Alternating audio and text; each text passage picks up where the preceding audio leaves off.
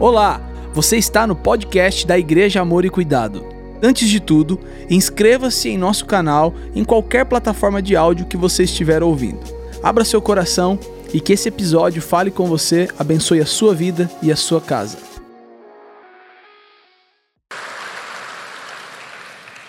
Seja sincero comigo. Você é realizado em todas as áreas da sua vida? Tem fracassos?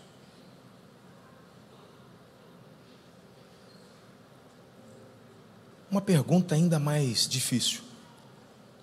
Tem alguma área que você já desistiu de lutar? Uh. Eu, eu quero compartilhar com vocês a história de uma pessoa que ela chegou num ponto e falou assim: não tem saída, acabou. É isso aqui mesmo.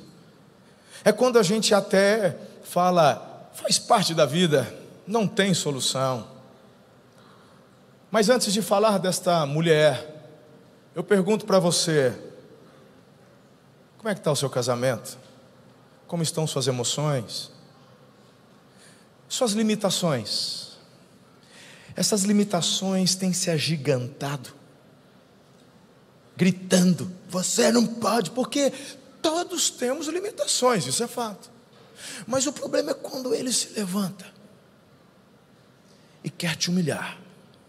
Quando o inimigo usa isso e parece que esta limitação é colocada no megafone, você se sente humilhado e o pior, paralisado. Você tem experimentado frustrações com relação a projetos?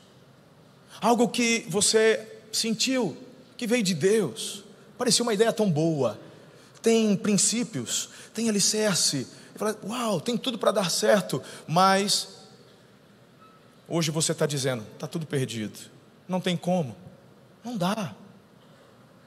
João 15, verso 11 diz assim: Tenho dito estas palavras para que a minha alegria esteja em vocês e a alegria de vocês seja completa. Então, papai trouxe vocês hoje aqui para trazer ao seu coração uma palavra de restauração da alegria. Então, quando eu falo de sentimentos de fracasso, quando eu digo que diz, muitas vezes temos estes sentimentos de que parece que está tudo perdido. Repito, é inerente do ser humano. Jesus falou que neste mundo teríamos aflição. Então nos sentimos muitas vezes afligidos. Por quê? Por conta de tudo que acontece. Por conta dos levantes, por conta de opressões malignas, por conta de pessoas que dão brecha para o maligno e acabam também interferindo e se levantando contra outras pessoas, meu Deus, a gente, você já entendeu. Temos aflições, somos afligidos, mas ele diz: o bom ânimo tem que fazer parte, porque eu venci, e se eu venci, você comigo também vence. E aí a questão é onde está fundamentada a tua alegria. A tua alegria, você acha que ela vai ser completa quando você passar na prova da OAB? Você vai, assim, eu vou ser completo, eu terei alegria completa quando Deus me der um filho, porque eu não consigo engravidar. Eu vou ser totalmente feliz quando eu conseguir aquela promoção, ou quando eu passar naquele concurso, ou quando a minha empresa. Então, você tem condicionado a, a, a completude da tua alegria nas coisas. Eu acabei de declarar o que Jesus nos ensina. Eu vos dou a minha alegria, porque só a minha alegria faz a tua alegria ser completa. Não tem outra forma. Aqui vamos receber tantas coisas legais, porque tudo que citei é joia. Passar na OAB é legal, Passar num concurso é legal. Ter dinheiro é bom.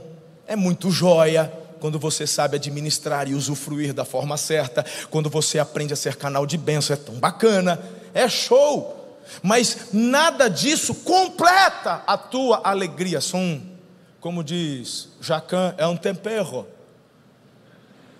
A alegria completa é só Jesus quem dá. Diga amém, é isso daí. Então vamos ao nosso texto base da manhã. A Bíblia ela é repleta de histórias de pessoas que superam situações insolúveis e conseguem vencer. Diga assim: vai ser a minha história também. Fala, fala. Isso, vai ser a minha história também. Todos nós temos uma história. Todos nós estamos num ponto, num ciclo, e ciclos se completam para que novos comecem. Não fique paralisado onde você está. Enquanto esse coração estiver batendo, sonhe, cresça, desenvolva. Vamos falar um pouquinho mais de sonho daqui a pouco. Vamos ao texto Lá em Lucas, Evangelho de Lucas, capítulo 7, a partir do versículo 11, diz assim: Logo depois, Jesus foi a uma cidade chamada Naim, e com ele iam os seus discípulos e uma grande multidão. Ao se aproximar da porta da cidade, estava saindo o enterro do filho único de uma viúva, e uma grande multidão da cidade estava com ela. Ao vê-la, o Senhor se compadeceu e disse: Não chore. Depois aproximou-se e tocou no caixão, e os que carregavam pararam. Jesus disse: Jovem, eu te digo, levante-se. O jovem sentou-se e começou a conversar, e Jesus o entregou à sua mãe.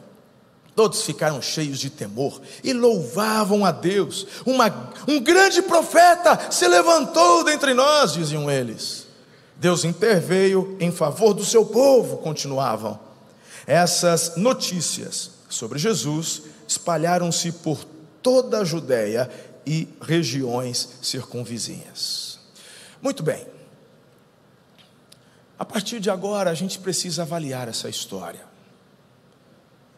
E antes de procurar viver o que esta mulher viveu, você tem que fazer um autoexame. E eu pergunto: o que está sem solução na tua vida hoje? Irmãos, assim, para você não ficar constrangido, porque de repente uma pergunta dessa, às vezes pode soar até como alguém que não tem fé. Tem um povo que gosta de acusar a gente, né?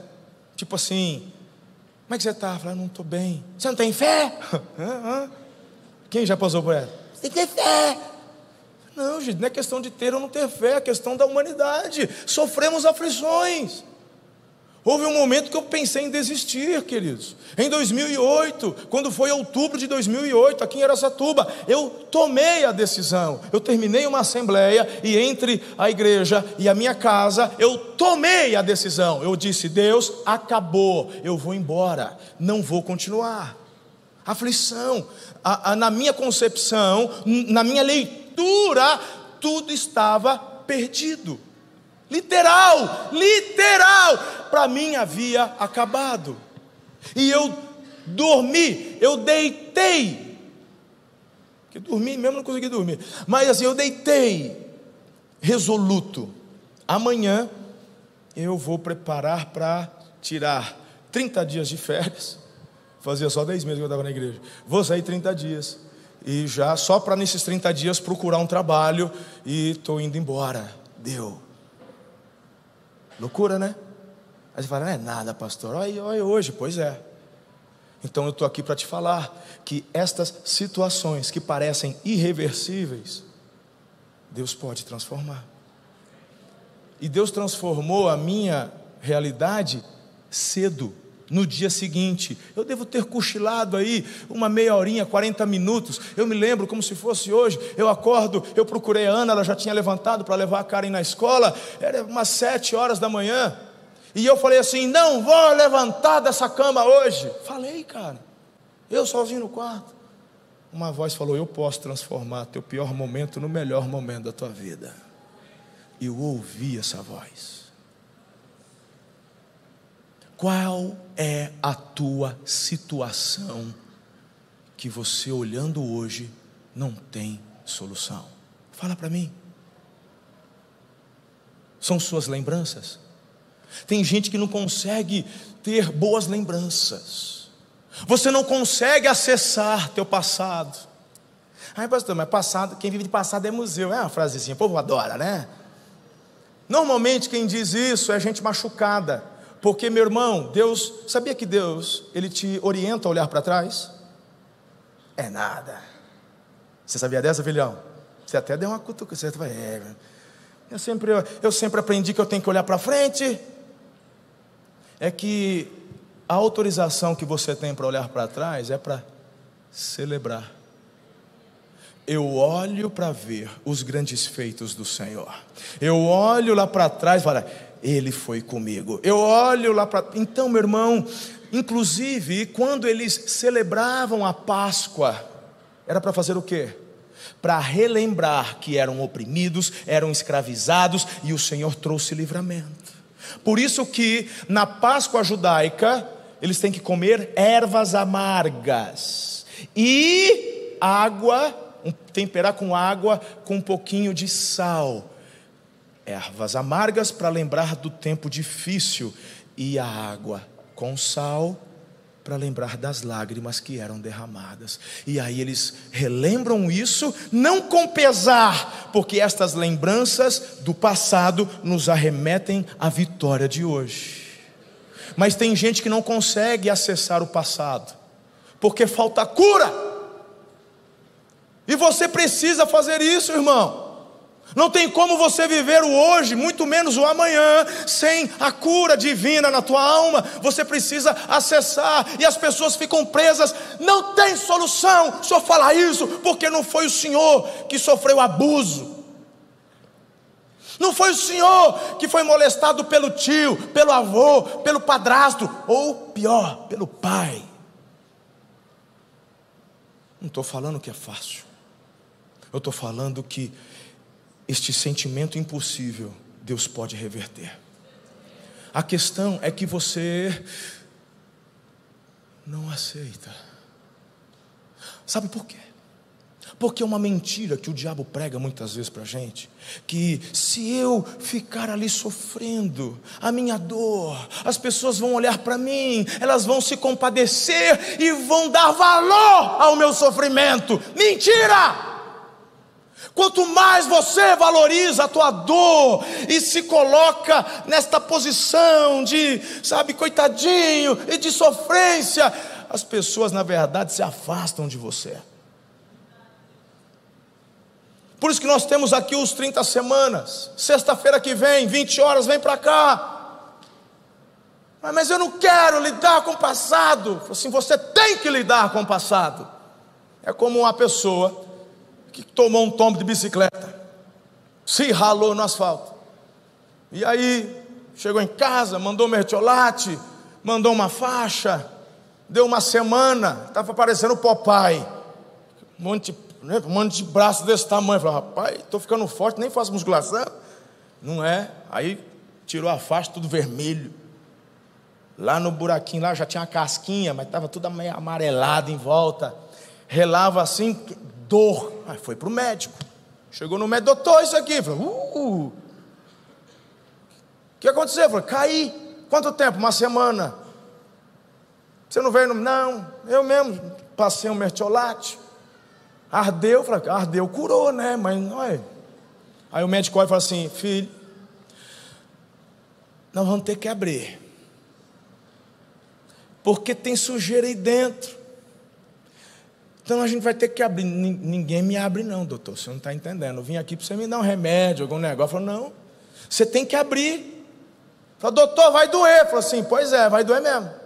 Então dá uma anestesia, doutor. O pessoal chega assim para a gente no gabinete. Eu não quero falar, vai doer, vai doer mesmo. E vou te falar mais: quando está inflamado, não adianta dar anestesia que não pega. Tem médico aqui? Estou falando bobagem? É verdade. Já ouvi um é verdade, então se já concordou um, tá lá. Inflamou. Vai antes de inflamar, porque se inflamar, não pega anestesia. Mas e aí, você vai me cortar? Eu vou te cortar sem anestesia, vai ter que arrancar essa casca. Nós vamos ter que dar um toquezinho, nós vamos mandar sabão. E nós vamos esfregar isso aí, ó, depois de procurar o que tem aí dentro. Não quero. Tudo bem. Essa infecção ela vai para a corrente sanguínea.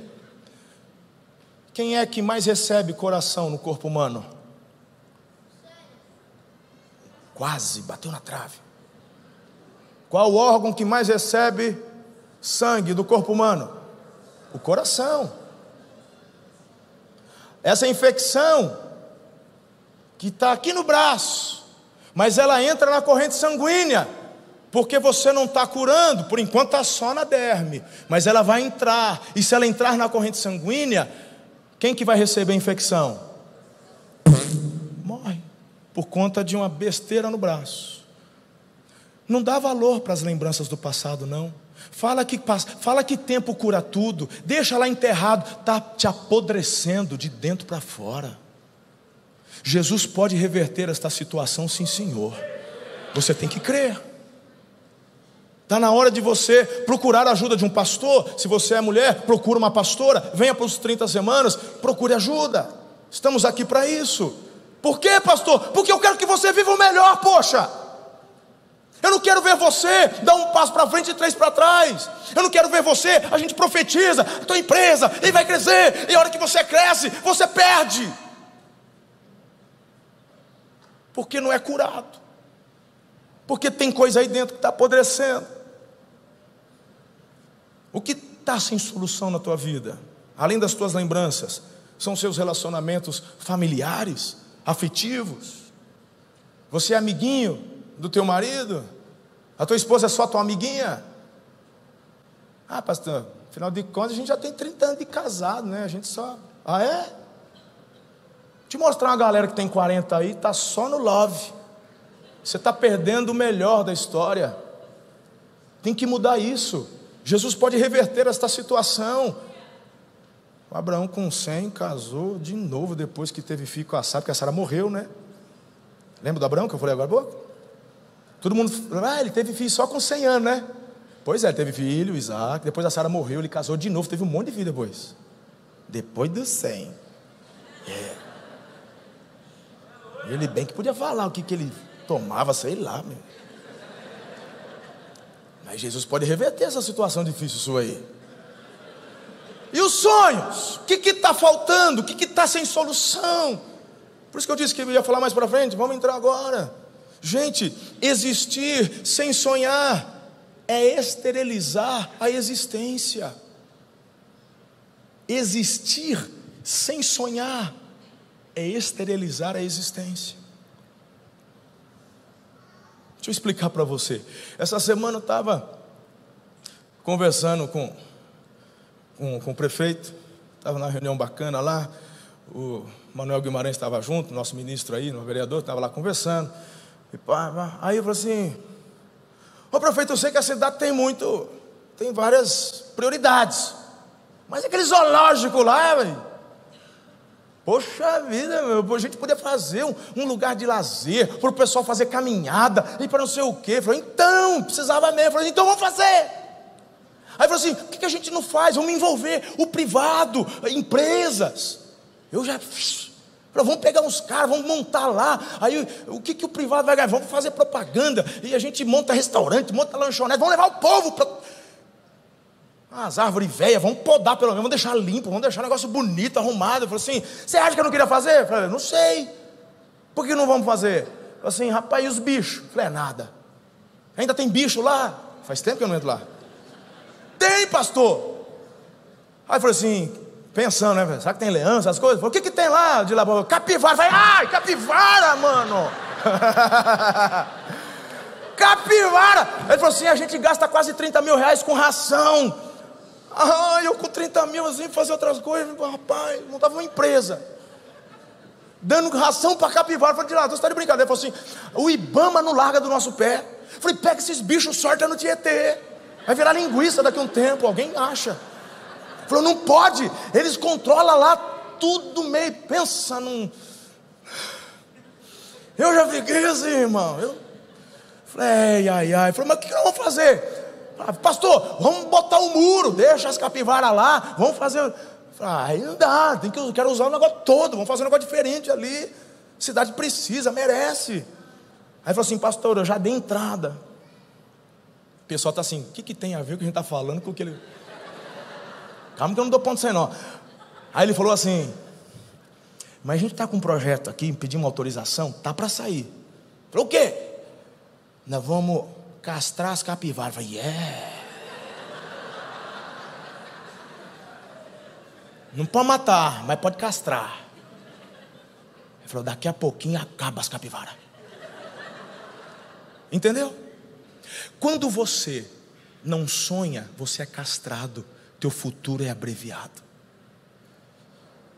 Deus colocou dentro de você essa capacidade de sonhar para te motivar, te impulsionar para frente, para o futuro. Um camarada que não consegue sonhar com família, um camarada que é solteiro não consegue sonhar com casamento, constituir família. Uau, tem alguma esterilidade aí. Não é normal. Está dentro da gente querer gerar descendência.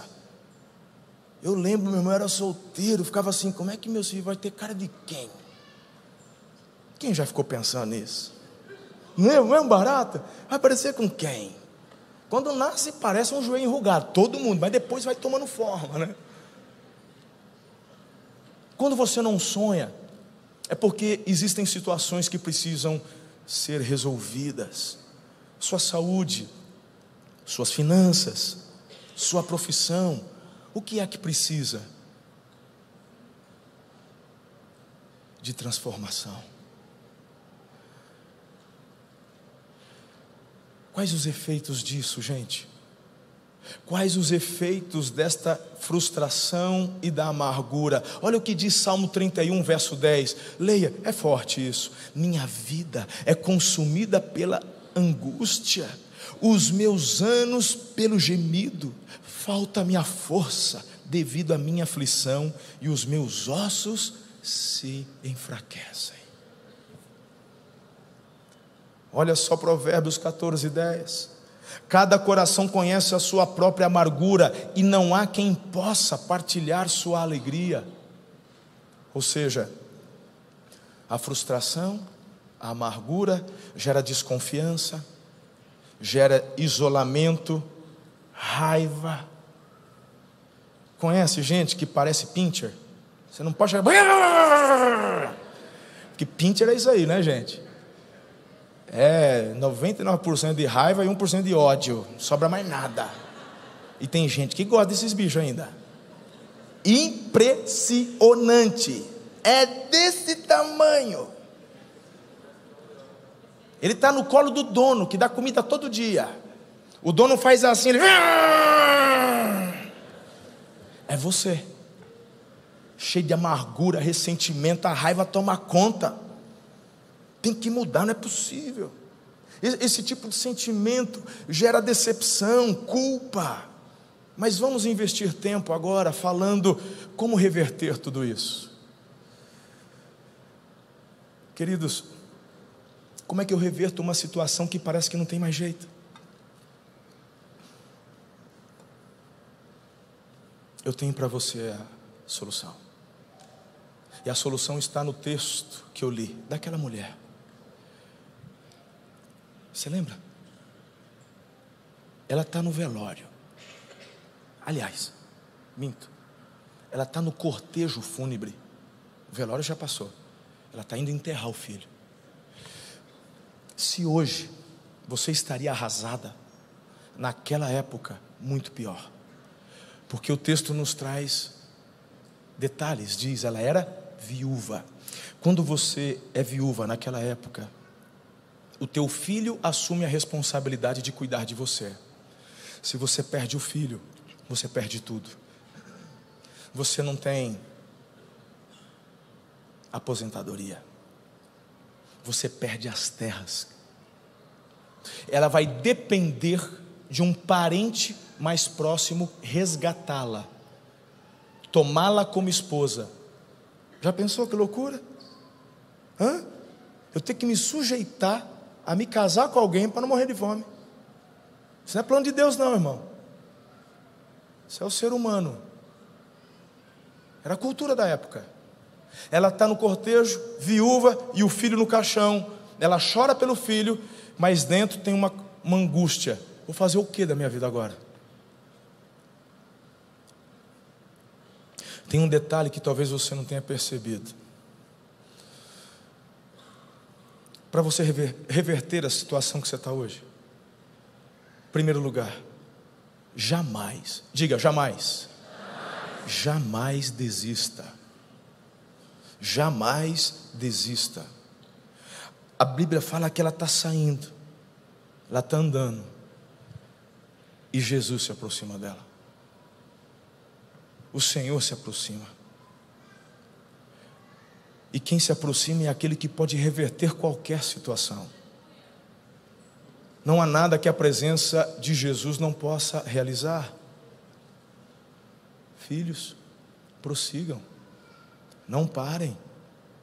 A sua situação vai ser revertida em nome de Jesus, se você não desistir. Um, quem desiste jamais vence, e quem vence é porque nunca desistiu. Continue fazendo o que lhe está à mão para fazer. O impossível, espera no Senhor. Espere nele, confie, não pare. De tudo que eu coloquei aqui, das situações que eu abordei, de repente uma delas é a, o teu caso hoje. Não pare. Não desista da sua família, não desista do seu casamento.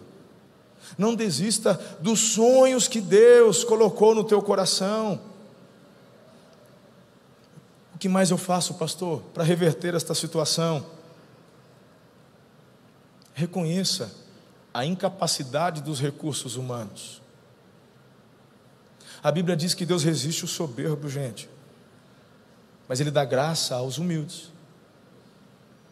A chave é o quebrantamento. Tem gente que abraça o orgulho, e quando você abraça o orgulho, o orgulho é que nem uma âncora, uma poita que te leva para o fundo. Quer a graça, se humilhe. Às vezes, querido, a, a, pode ser, não estou dizendo que é, pode ser que esta situação que você tenta superar e não consegue, tenta, tenta e não consegue, vai, não vai, não vai.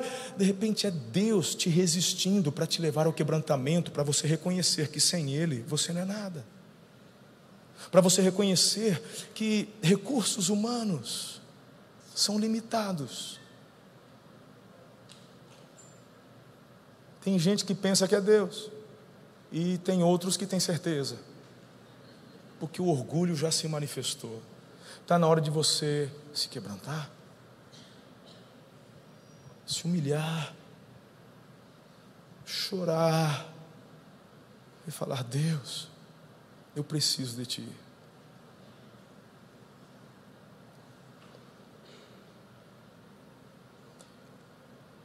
Eu não cheguei aqui por causa da minha capacidade, gente. Deus usou. Eu tenho aptidões. Eu aprendo. Mas chegamos até aqui porque uma das minhas práticas de vida no relacionamento com Deus é me humilhar diante dele e falar: Não sou nada sem o Senhor. Tudo que eu tenho é teu. Tudo que eu tenho foi o Senhor quem deu. E se o Senhor pedir, é teu. Eu não sou dono da igreja. Eu não sou dono da minha família. Eu não sou dono da minha vida.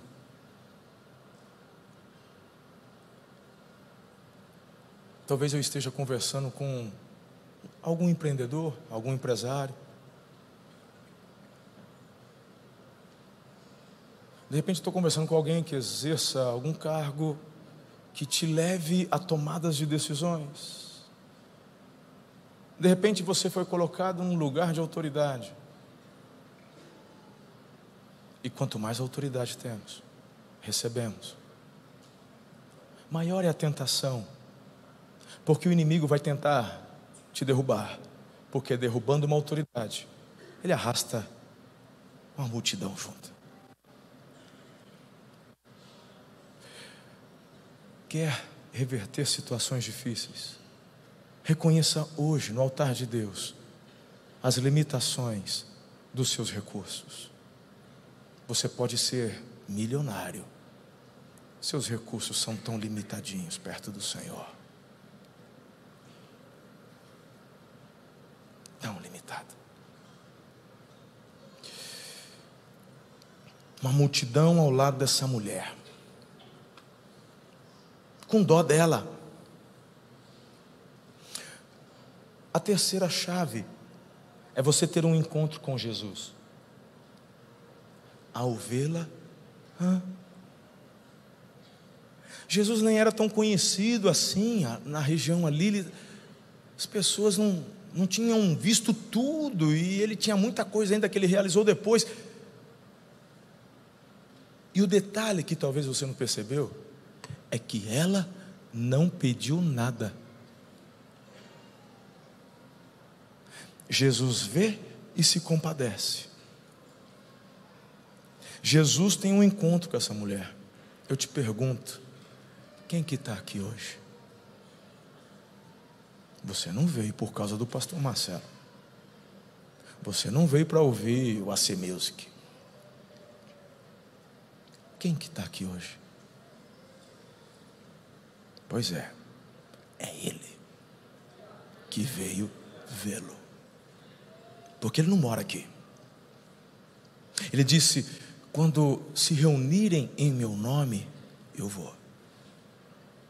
Aquela mulher está saindo e Jesus se encontra com ela. Ao vê-la, ele vê o coração, ele se compadece.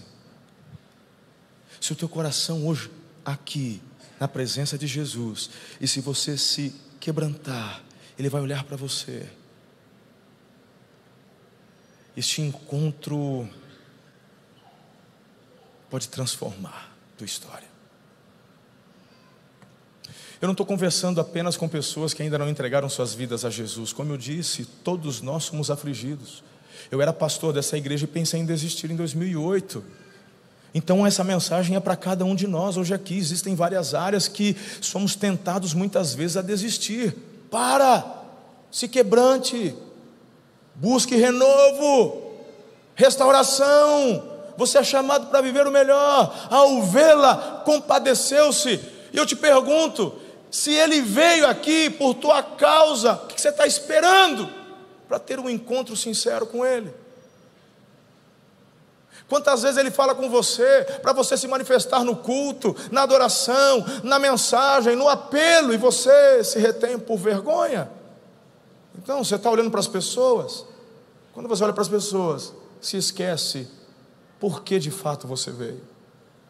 Ou talvez ainda não tem encontrado a verdadeira resposta do porquê está aqui. Porque se você não veio por causa de Jesus, eu te dou um bom conselho: só retorne quando for para vê-lo e encontrar-se com Ele.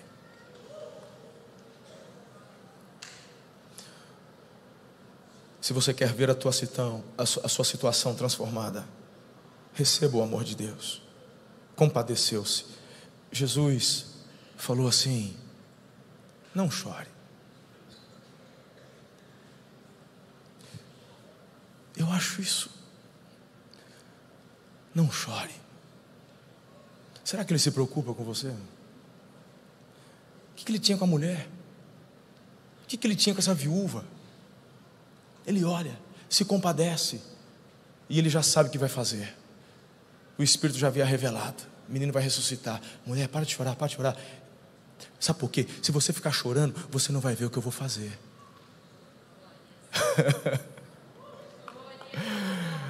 Ai, se você ficar chorando, você não vai ver o que ele vai fazer. Porque Jesus, ele poderia curar, ele poderia ressuscitar e automaticamente a mulher pararia de chorar, mas ele quer chamar a sua atenção antes do milagre para você fazer parte do processo e você vai celebrar. Eu vi, eu estava assim, foram com os meus olhos, ele tocou o caixão, ele falou com o menino. Se ela estivesse chorando, ela ia perder tudo isso.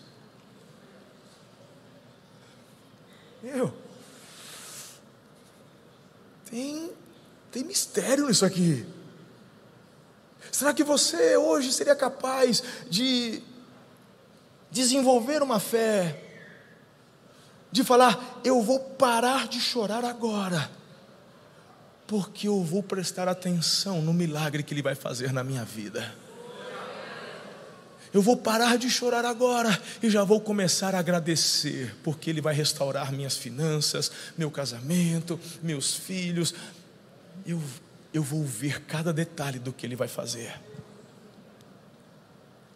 Receba o amor de Deus. Mas por fim, filhos, para encerrarmos nesta manhã, você precisa crer no, no poder de Jesus.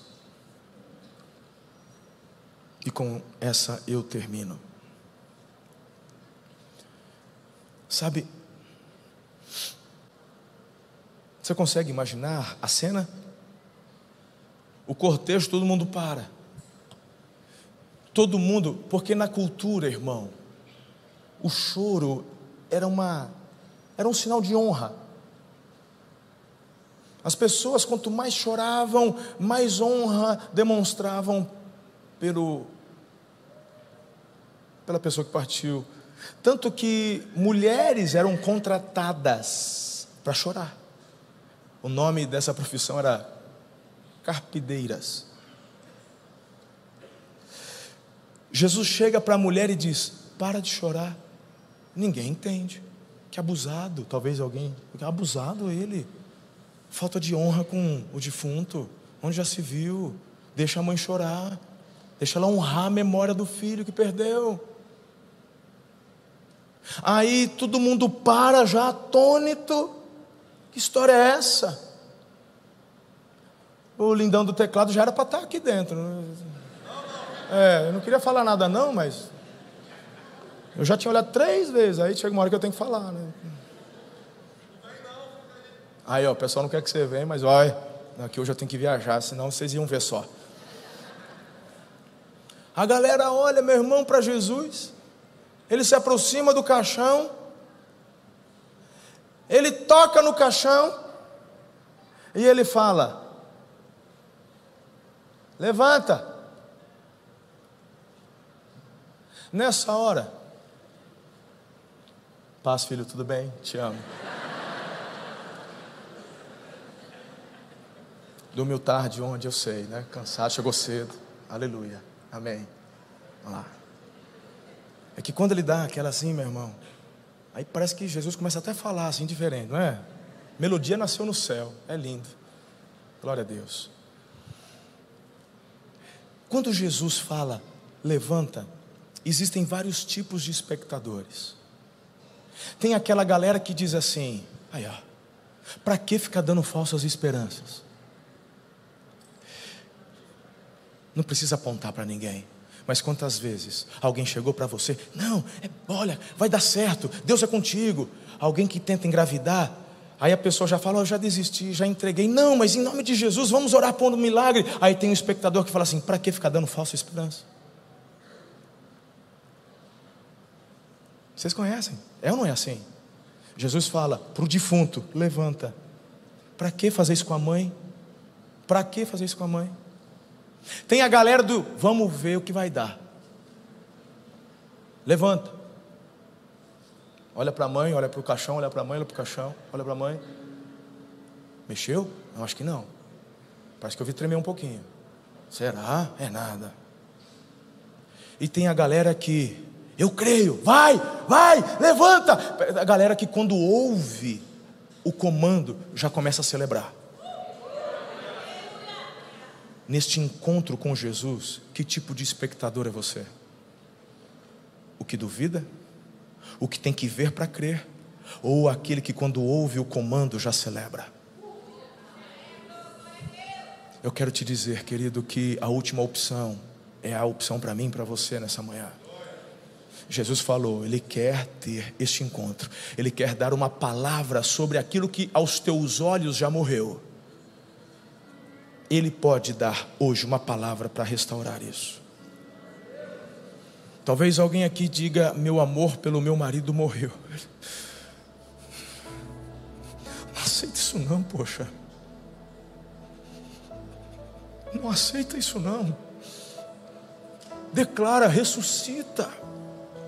O meu amor pelo meu marido, o meu amor pela minha esposa vai ressuscitar. Talvez você diga: Eu perdi o respeito pelo meu pai.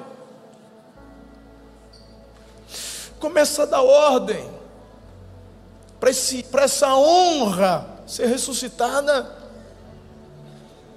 Você não pode se acomodar com o caos. Não pode. Você não pode se acomodar com com a miséria, você não pode se acomodar com a derrota. Porque se em Cristo somos mais que vencedores, se Ele nos chama para a vida abundante, por que, que você vai aceitar e concordar com o pior?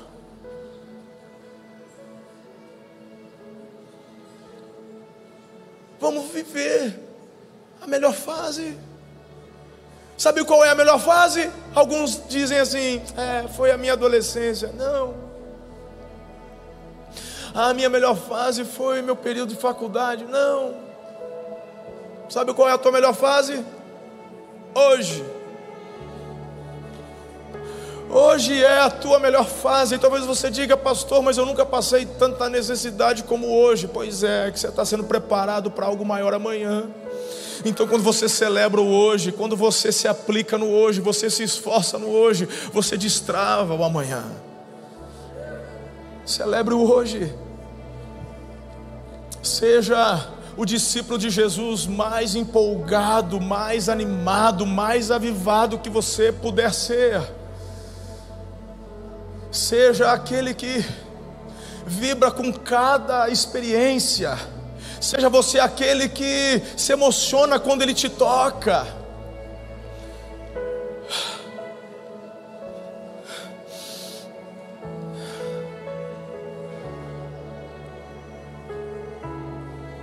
Consigo ver o futuro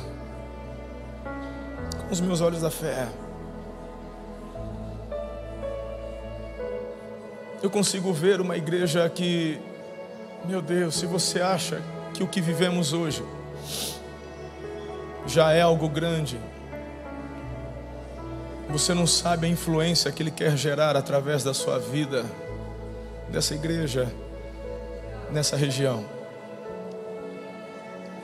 Você não, você não consegue ver comigo então a multidão de almas que Ele quer salvar, mas transformar também para esse tempo, porque quando Jesus entra na nossa vida, Ele nos dá a vida eterna pelos méritos de Jesus e pelo sacrifício dele, mas ele nos impulsiona a vivermos algo extraordinário aqui. Se fosse o contrário, por que, que ele ressuscitaria aquele menino para a mãe, sendo que no futuro ele voltaria a morrer, porque Jesus se preocupava com aquele tempo dela. Jesus poderia só se manifestar como filho de Deus e falar: creia em mim que você vai para o céu. Amém. Eu creio no Senhor. Ok. O nome dela está no livro da vida. Não. Ele se preocupa com o cotidiano dela e ressuscita o filho dela. Pare de apequenar o que Jesus quer fazer por você. Pare de falar que ah, já está bom o que eu tenho. Prossiga, cresça, avance, multiplique, porque não é só com você, é também através de você. Coloque-se em pé. Algo que o Senhor quer fazer nessa manhã. Muito obrigado por ter ficado conosco até o final. Se este conteúdo abençoa a sua vida, compartilhe com todas as pessoas que você conhece. Siga-nos também em nossas redes sociais, arroba Amor e Cuidado. Deus abençoe.